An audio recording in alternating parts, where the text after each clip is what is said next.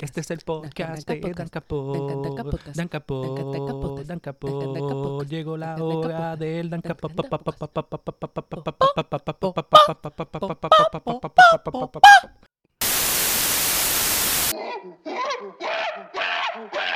Este podcast está oficialmente auspiciado por la compañía de Monkey Meat y todos sus afiliados. Con su permiso estaremos discutiendo un análisis imparcial sobre las condiciones de trabajo en la isla de Monkey Meat y como cualquier acción cuestionable cometida por nuestros patronos en la compañía de Monkey Meat es considerada moralmente correcta porque todos firmaron y firmamos un contrato. El señor se ha encargado de que ningún empleado de Monkey Meat pase por explotación laboral o algún otro caso de maltrato laboral. El nombre del fundador y de otros empleados de gran importancia serán redactados de este episodio según el acuerdo firmado por los afiliados de Dan Capot.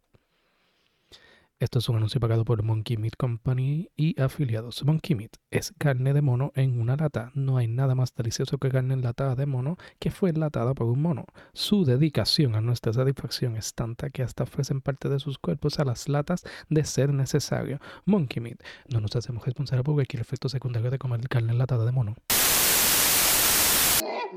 Ok, ahora vamos a enfocarnos en el cómic. Se llama, Sí, eh, así mismo, Monkey Meat. Y es traído a nosotros por Juni Ba. Él se encargó del guion y del arte. Es una antología de cinco issues publicada por Image Comics.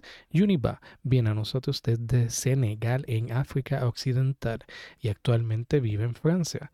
Su exposición principal a cómics, manga y muñequitos fue bien limitada a los finales de los 90 y comienzos de los 2000 pero él era un fiel fanático de lo que sí lograba consumir si no lo sabían, Image Comics es una publicadora independiente donde todo cómic publicado es creator owned, es decir, que el creador tiene todos los derechos creativos y de mercancía, a diferencia de cuando trabajas para Marvel o DC, que ellos tienen todos los derechos sobre los personajes y el contenido creado.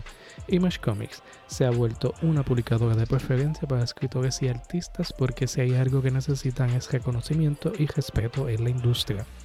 La triste realidad de Marvel y DC es que son negocios enfocados en las ganancias primero, segundo y tercero, lo cual significa que al menos que seas un nombre bien importante o famoso no tendrás muchas regalías, crédito o tan siquiera dinero. Nada, eso es un poco de contexto sobre Image Comics. Les recomiendo apoyarlos a la medida que sea posible. Sinceramente, como 8 de 10 cómics en esa publicadora son mejor que buenos. Altamente recomendables. Pero me distraigo. Estoy aquí para hablar de Monkey Meat.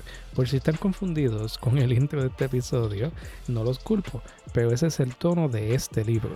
Es una sátira a corporaciones y esa sátira tiene ese estilo narrativo que pueden apreciar en juegos como Fallout y Bioshock, por ejemplo usando el concepto de propaganda americana de los 50, todo súper idealizado, pero con la crítica presente de lo horrible que son estas corporaciones enormes. Entraremos más en detalles sobre eso pronto, pero quería que entendieran el acercamiento que hace el creador Juni Ba a su trabajo. Aquí hay acción claramente inspirada por escenas de anime como Dragon Ball Z y comentario social satírico con una relevancia realmente perenne. Esta obra demuestra sin duda alguna que Juniba es un prodigio del medio de cómics y le dedica todo su ser a cada página. Esto es un producto que ni quiero llamar producto, es simplemente arte. ¿Sobre qué es Monkey Meat? Eh, hemos, hemos hablado alrededor del concepto, pero no he dicho qué está pasando. En el mundo de este cómic hay una compañía llamada Monkey Meat y esta compañía tiene una isla llamada Monkey Meat Island, en la cual producen todos sus productos. El tono es el de una fantasía distópica capitalista. Esta isla es tratada como un resort de vacaciones con sus hoteles y lugares turísticos. Cualquier humano puede trabajar en el hotel en varias posiciones, todas lucrativas. El otro lado de la moneda es que obviamente esta isla estaba habitada por varias criaturas y personas previo a la invasión de Monkey Meat. Ellos explotaron los recursos naturales, desplazaron a los pueblos originarios y cazaron cualquier amenaza que encontraban. Los experimentos que hace la compañía terminan mutando todo lo que vive en esta isla y podemos apreciar esta constante lucha entre los colonizadores capitalistas y las creaciones de su propia invasión. Dicho por el mismo autor, todo este espacio está hecho con la excusa de poder contar historias fantásticas, graciosas y entretenidas. Adicionalmente, el tono satírico es bien evidente y nos ayuda a poder digerir las acciones horribles que estamos presenciando. De estos cinco issues, podría escoger cualquiera y leerlos sin problema alguno. Si fueras a leerlos según su orden de publicación, hay una que te recompensa, pero no afecta para nada el disfrutar de la experiencia. Hay muchas influencias visibles en el estilo y narrativa de estas historias, desde videojuegos, música y manga. El ADN de Monkey Meat. La gestión inicial de este cómic es que se siente como si fueras parte de la historia. Tiene esa narrativa inmersiva que convierte al lector en parte de la experiencia específicamente como un videojuego. De hecho, hay páginas que solamente son anuncios, que las puedes comparar con loading screens de un juego. Esto lo logran con el manejo de la información ofrecida en la narración.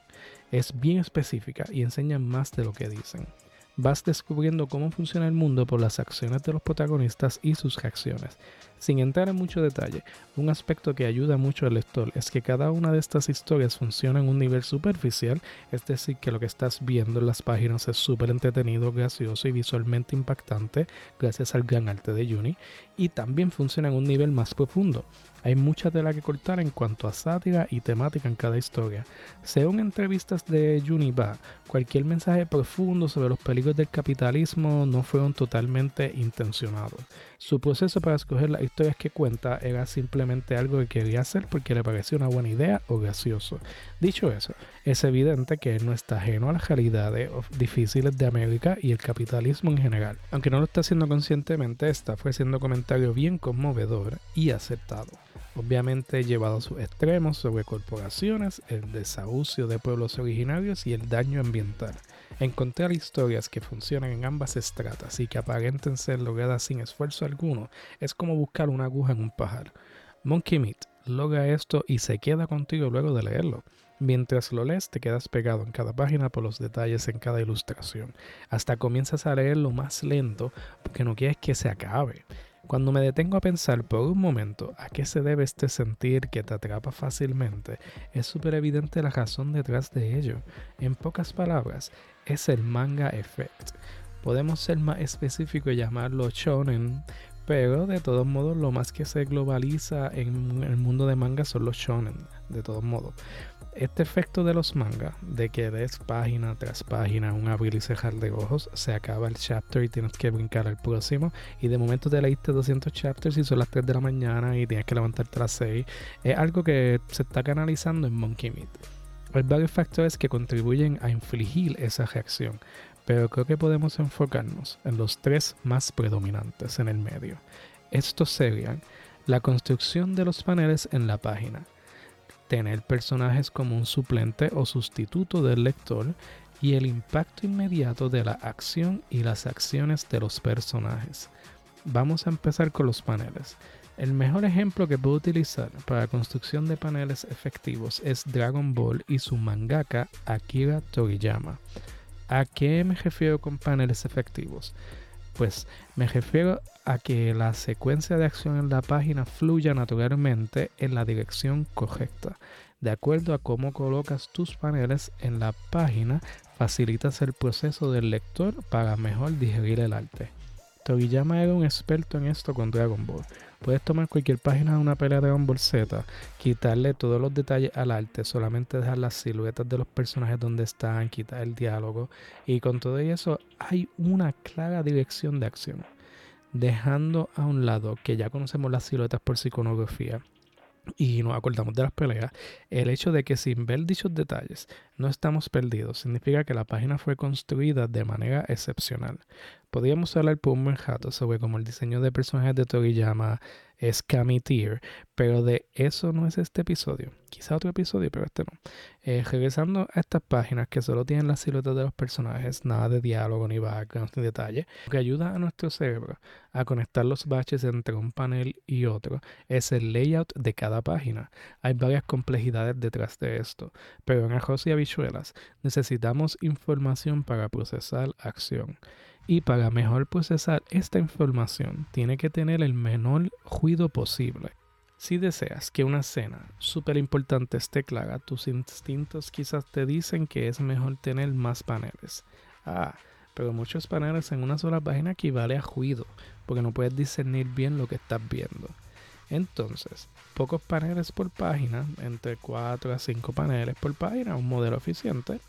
Eh, tu segundo instinto al hacer esto es que tomarás todos los paneles que tenías en mente y simplemente los vas a distribuir en más de una página. Ah, pero ahora el ritmo de la escena está afectado y está siendo innecesariamente atrasado. La solución a esto, y es palpable cuando lees el manga Dragon Ball, es que Toriyama te presenta los paneles más importantes de la acción. Él dirige el arte de una manera que en un instante tú entiendes qué pasó entre paneles. Si diriges el arte en cada panel solamente presentando los momentos destacados, estás destacando la acción, presentándola en su forma más esencial. Todo esto es posible por las diferentes tomas de cada panel, desde qué ángulo lo estás dirigiendo y la posición de los personajes en estos paneles. No hay nada simple de este proceso y es una destreza que necesita mucho tiempo para desarrollarse. El ejemplo más simple que viene a la mente es eh, Goku y Vegeta en su primera pelea. Goku es más grande que Vegeta físicamente, pero en las tomas icónicas de la pelea Vegeta está posicionado más alto que Goku en todo momento, estableciendo con un detalle tan mínimo como este el estado de su competencia, el estado de sus poderes, sin la necesidad de más información.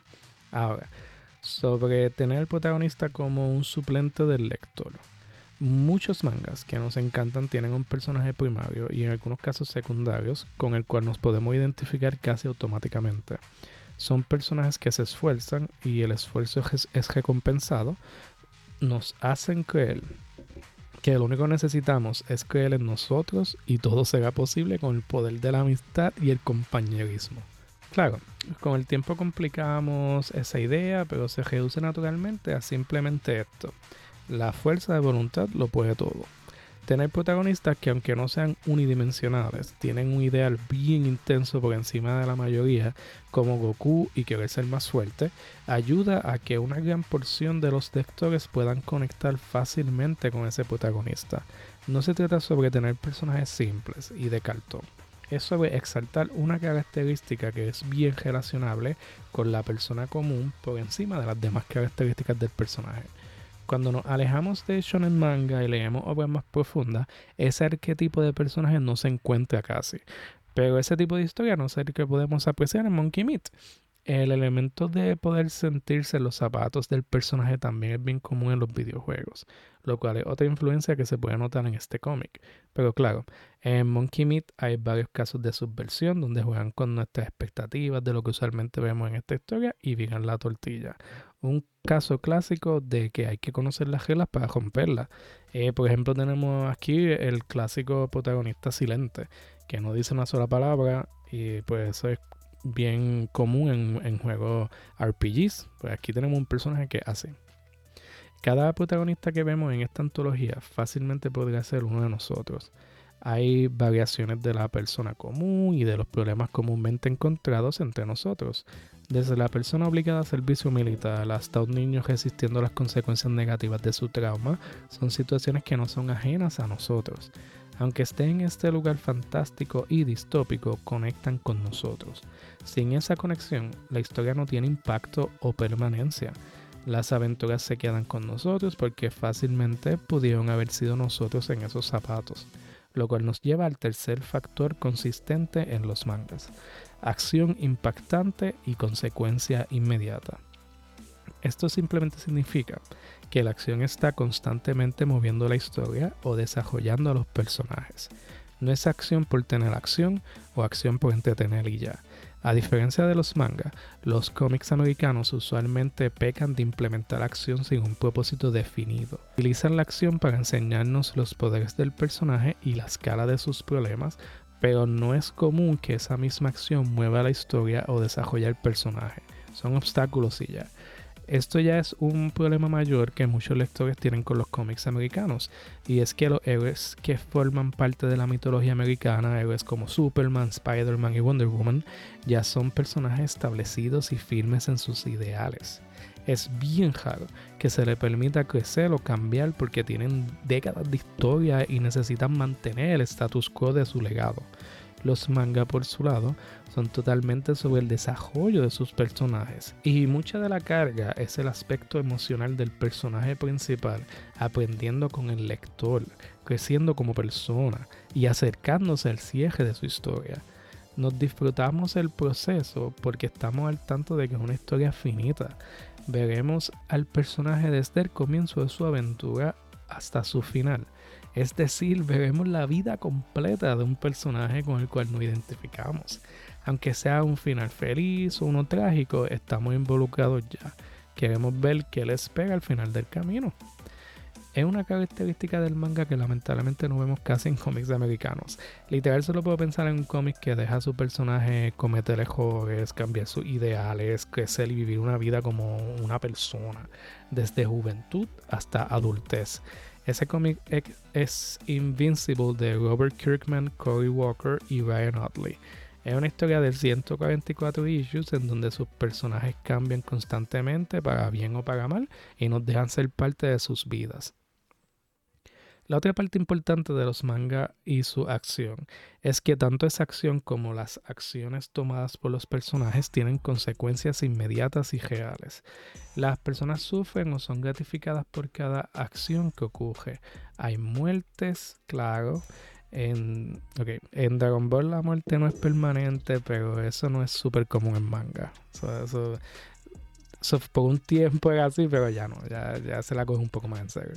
Eh, la muerte se supone que la utilicen para enseñarle al personaje sobre sí mismo y sobre el mundo, sea para entender la gravedad de sus decisiones o para poder aceptar que la muerte es parte de la vida. Cuando es usado de manera efectiva, una pelea nos puede enseñar sobre los ideales del protagonista y el antagonista, el estado emocional de los personajes, las reglas del mundo y cómo los personajes lidian con la resolución de conflictos. Que quede claro, esto es en un caso ideal porque hasta en el manga de Dragon Ball no siempre podemos apreciar todos estos aspectos en una forma tan perfecta. Estos tres aspectos que he discutido son bien característicos en el mundo del manga y cada uno de ellos los puede apreciar en el cómic de Monkey Meat. Dicho todo esto, me parece bastante gracioso que Juniba ha dicho que el origen de este cómic es producto de estar escuchando la banda Gorillaz demasiado cuando era joven. Nada más la estética y el estilo de los Gorillaz fue formando este concepto súper divertido que vemos en este cómic. Pero para que funcione, el lugar, el espacio, el mundo donde esto está ocurriendo, tiene que hacer sentido y seguir sus propias reglas. Idealmente estas reglas están bien establecidas y son parte de un mundo bien definido diseñando mundos. Hay que aplaudirle a Univa por lo que ha creado con esta antología. Es esencialmente un sandbox o una caja de juguetes donde hay potencial ilimitado para contar historias de todo tipo. Esto lo logran por el tono del cómic y el marco narrativo que utilizan. Hay una historia que la cuentan como si fuese un anuncio para el resort de Monkey Meat Island, básicamente un documental sobre cómo coger las cosas en ese lugar. Eh, te dan migajas de información aquí y allá que van formando el entorno sutilmente. No te dicen todo de cantazo, porque si tuviéramos cajas de texto diciéndote en esta isla trabajan monos y los nativos fueron desplazados, pero algunos de ellos fueron reclutados para terminar con su gente, y así es como tenemos nuestra fuerza laboral. Si te dicen todo eso y ya, te va a aburrir inmediatamente. Aquí te lo presentan poco a poco, con suficiente información para que no estés perdido en el espacio. Hay otra historia que usan el marco narrativo de un cuento de hadas, eh, alguien más contando a la otra persona, a nosotros, sobre esa gran hazaña. Las pequeñas reacciones de los personajes mientras cuentan eventos fantásticos nos informan que en este mundo la magia es común y lleva tiempo con nosotros. Consistentemente cada issue te da detalles de los diferentes rincones de la isla para que puedas formar un espacio en tu mente y llenarlos con los personajes. Es increíble cómo llenan este espacio orgánicamente de elementos mágicos, experimentos de ciencia ficción, peleas de Dragon Ball Z, robots gigantes y desplazamiento corporativo. Y nada se siente fuera de lugar. Hay un personaje conocido como The Salesman, el vendedor, que nos dicen que puede venderle lo que sea a cualquiera, incluyendo a Dios. Y luego vemos que está haciendo un trato con Dios. Y por más absurdo que suene, sigue funcionando bajo los parámetros establecidos en este mundo. Es un diseño simple en el cual tienes que fluir y como ya dije, esto es posible por el tono satírico. Cuando estás trabajando con una distopia capitalista, tienes permiso para jugar con las piezas que quieras. El concepto de una distopia capitalista por definición, asume que la explotación de las corporaciones posibilita lo que sea, debido a que no tienen límites éticos o morales. En este mundo sí hay cierta magia primitiva, pero también te dejan claro que la constante experimentación y abuso del ambiente por parte de Monkey Meat Company es la que está causando las diferentes mutaciones y el despertar de lo que conocemos como magia. Con esa base establecida, Básicamente todo se vale y podemos vacilar con cualquier cosa que nos tiren. Claro, no quiero sugerir que sea así de simple ya. Porque, por ejemplo, yo pasaría mucho trabajo para crear un sandbox así. Un espacio donde todo sería posible. Y me disculpo ya por decir que todo sería posible, porque es una exageración. Me refiero a que en este espacio todo lo presentado sería posible siempre y cuando siga las reglas ya establecidas. En el mundo te dicen que hay magia, que hay experimentos, que hay criaturas inmutantes, productos de invadir estas tierras ajenas y sigue así por el estilo. Siempre y cuando tenga una justificación presentada en el issue, es una posibilidad. Hay una escena donde alguien cae en una fuente de soul juice, un jugo de almas, y esto además de darle poderes le deja ver visiones del pasado, de las almas que estaban en ese jugo. Todo esto luego de que te presentaron el jugo y sus propiedades sin ser totalmente específicos este juego de un toma, de toma y dame, de que si son bien específicos sobre las consecuencias de los experimentos, limitan lo que nos pueden contar. Y si son muy ambiguos, entonces perdemos interés porque entonces nada importa. Mi pensar es que aquí el balance es logrado y en ningún momento sientes que vinieron de la nada o se inventaron reglas para facilitar la historia que querían contar. Cada una de estas historias está presentada con propósito y siguen sus propias reglas. Una regla constante en cada una de estas historias y sus personajes es que sin importar que hay un destino manifiesto, inescapable, todos van a encontrar su ruina. Personajes y su ruina.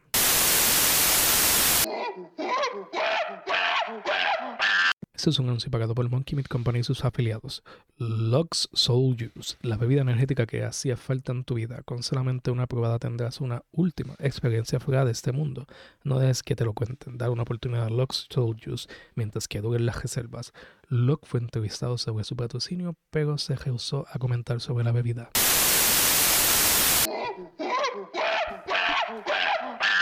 La primera historia trata sobre Log, al parecer uno de los empleados más importantes para la compañía de Monkey Meat. Lo denominan como el jardinero de la isla, quien se encarga de mantener el orden en las partes más salvajes de la misma. La realidad es mucho más trágica.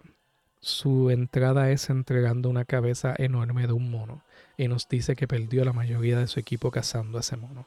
Nos dejan saber que Log era parte de las criaturas nativas de la isla, fue convertido con promesas vacías que si servía suficiente tiempo podría retirarse con todos sus sueños cumplidos. Era esencialmente un niño y no sabía a lo que se estaba enlistando. Fue el encargado número uno de exterminar y desplazar a su propia gente. Les enseñó a la compañía todos los secretos y cómo encontrarlos. Mientras hacían estas invasiones y experimentaban, tanto las criaturas como Log estaban mutando constantemente, como el mismo Log, más peligroso. Log es un personaje interesante, sino totalmente trágico, porque es esclavizado por esta corporación y confiaba que cuando llegara el momento sería libre.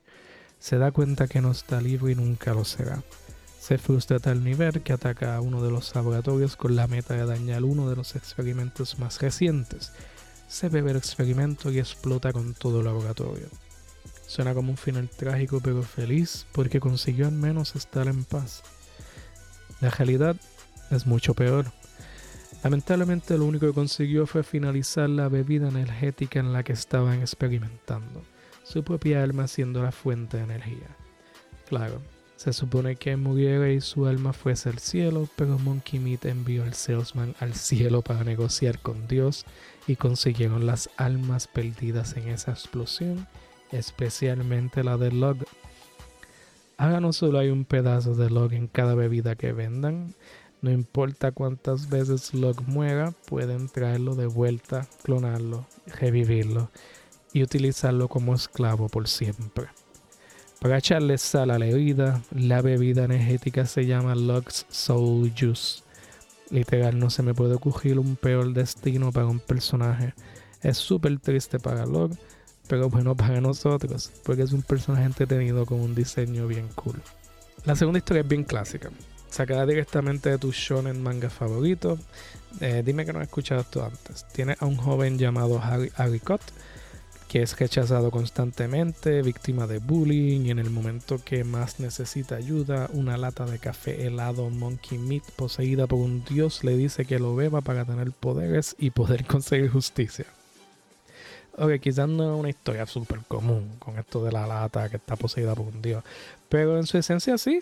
Es el tropo de, niño tímido y abusado que recibe poderes misteriosos para poder mejorar su vida. Ese tipo de historia trata sobre cómo no dejar que el poder te cambie, pases por una fase oscura y luego sales más brillante al otro lado. Eh, lo gracioso es que en esta historia la fase oscura es la norma en su vida le gusta el poder que tiene ahora y, cualquier que rechace nociones de poder es percibido como débil. Una vez tiene este poder, se encuentra en éxtasis y busca peleas con quien sea. Se metió con nada más y nada menos que Log, uno de los peleadores más fuertes de toda la isla. Aquí es donde Univa decide divertirse y entregarnos una pelea sacada de las páginas de Don Bolseta, no me importa súper impactante de panel en panel, con una escala impresionante y un arte que te dan ganas de, enmarcar cada página. Luego de que la pelea se acaba, los gerentes de la isla quieren contratar a Haricot para que trabaje para ellos. Locke le advierte a Haricot que sea lo que sea que lo ofrezcan, que diga que no. Haricot lo toma como un momento de cobardía de parte de Locke. Aquí vemos un poco más de lo que forma el personaje de Locke, porque Haricot le cuenta que lo ha llevado a este punto y en comparación con lo que ha vivido Locke, no es nada. Mucho menos razón para justificar la actitud de Haricot. Pero todo esto va de acuerdo al tono de la historia. Es un personaje inmaduro que voluntariamente se deja llevar por el frenesí de su poder. Esta historia tiene la mejor acción de la antología y eso es mucho decir. La tercera historia tiene muchos aspectos de world building que podemos apreciar te presentan que entre todas las criaturas tenemos Fae, Fairies o hadas, como quieran llamarle, en este mundo. El protagonista de esta historia es un niño que fue secuestrado por las hadas desde bebé, criado por ella hasta que tenía entre 8 a 12 años y luego completamente abandonado. La compañía Monkey Meat se encarga de esclavizarlo y lo pone a trabajar como un mensajero, cartero. Eso he oído que los Fey son criaturas caóticas que secuestran bebés humanos, los reemplazan con bebés Fey que son por naturaleza malcriados y problemáticos, que causan discordia entre las familias humanas. Esta es la historia más mágica de todas, ya que el, el mensajero de por sí es un mago, algo que aprendió de los Fey. Y su misión es entregarle un paquete bien importante su obstáculo es un troll enorme en un puente. Ya saben, los trolls y los puentes van juntos como la mantequilla maní y la mermelada. Un elemento bien resonante sobre esta historia es el trauma y cómo lidiamos con ese trauma.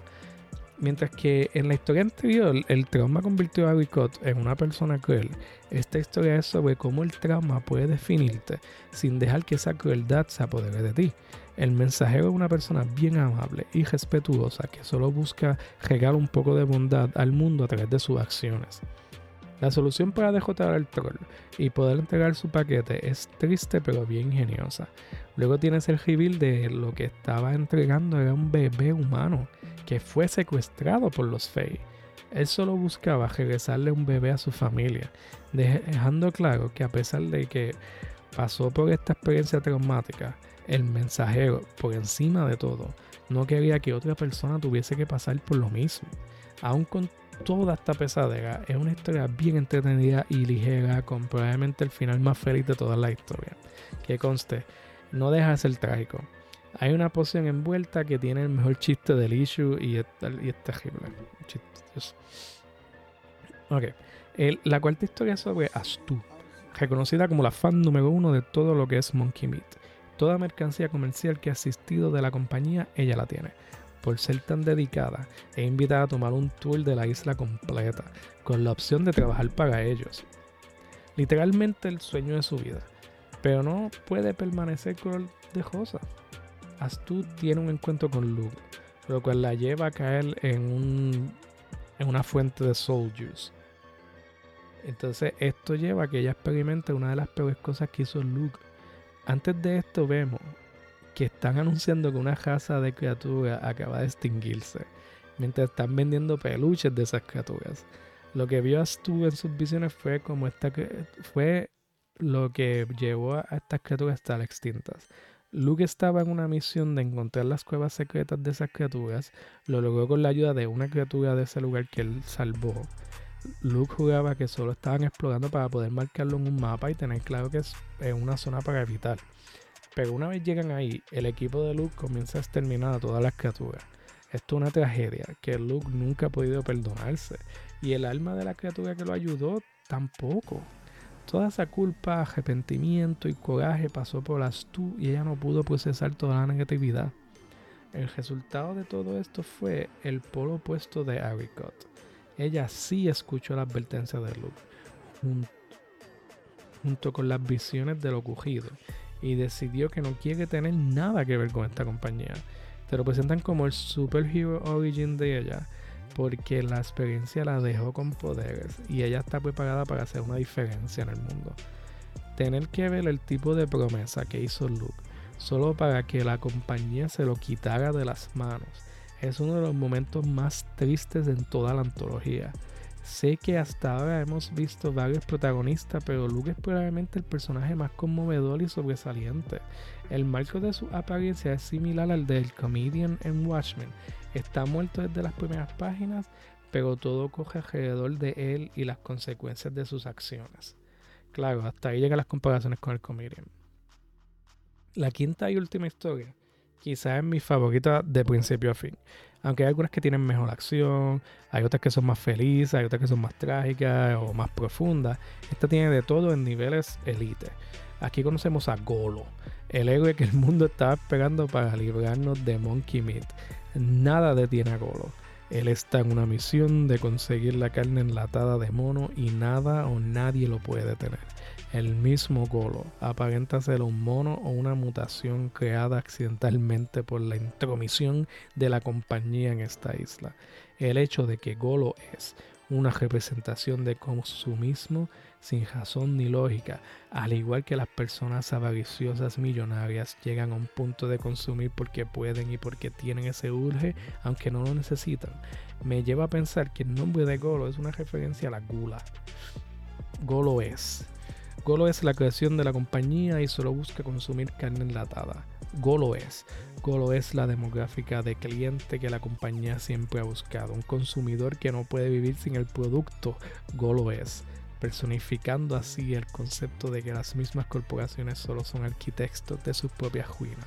Hasta te llevan la idea a otro nivel, porque para intentar detener a Golo usan un robot mecha gigante, cuyo diseño no era de violencia. Al cambiar su programación para cazar a Golo, termina deseando cazar cualquier cosa y causa tanta sino más destrucción que el mismo Golo. Golo es entre Golo y el Mecha convierten la isla en una sociedad apocalíptica con bien pocos sobrevivientes. Entre los sobrevivientes y los fantasmas están esperanzados de que Golo puede restaurar el mundo a la paz que vivían antes de todo esto. Pero Golo no es un héroe, Golo es. Él usa al mecha para poder encontrar más carne enlatada y seguir consumiendo mientras el mundo siga ardiendo en llama.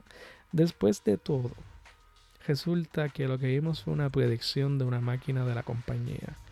Para evitar esta predicción, tienen el mejor intercambio de diálogo del libro. Primero dice, podemos evitar este futuro si subimos los precios un 20%. Y el jefe contesta, ah, mm, por supuesto, eh, vamos con eso. El final de la antología cierra con la idea de que no importa lo que venga, sean golos, dioses revolucionarios, crisis ambientales, la compañía Monkey Meat estará bien. Porque todo eso es mercadeable. Si eso no te define cómo las corporaciones capitalistas perciben nuestra realidad, yo no sé qué lo haga. esta última historia te deja claro que este mundo se crea para largo, que nada va a detener el aspecto distópico del mundo. Y claro, eso nunca ha sido la meta de esta antología. Todo lo que buscaban era presentar personajes que son representaciones de estos ideales torcidos y lo absurdo y ridículos que son. Su conexión con la realidad es la clave para que funcione y nos entretenga. Sufrimos con los personajes porque ya estamos viviendo una realidad media absurda y nos reímos de las ocurrencias de la historia porque no hay de otra. Al final del día es sátira y hay que sacar espacios del día para reírnos de nosotros y de nuestro entorno. Eh, muchas gracias, muchas gracias por acompañarme en otro episodio como este. Espero que luego de escuchar este episodio vayan y compren Monkey Meat. Es una antología que todo fanático de manga, videojuegos y cómics deberían leer. Y nada más con el arte va a la inversión, pero la escritura es bien inteligente y graciosa de principio a fin. Hasta los personajes más horribles te van a caer bien. Y nada, ya saben, pueden conseguirme en todas las redes sociales como DanCapod. Nos pueden enviar preguntas sobre el podcast, dejarnos reviews y ratings, ayudarían un montón. Nos vemos en la próxima.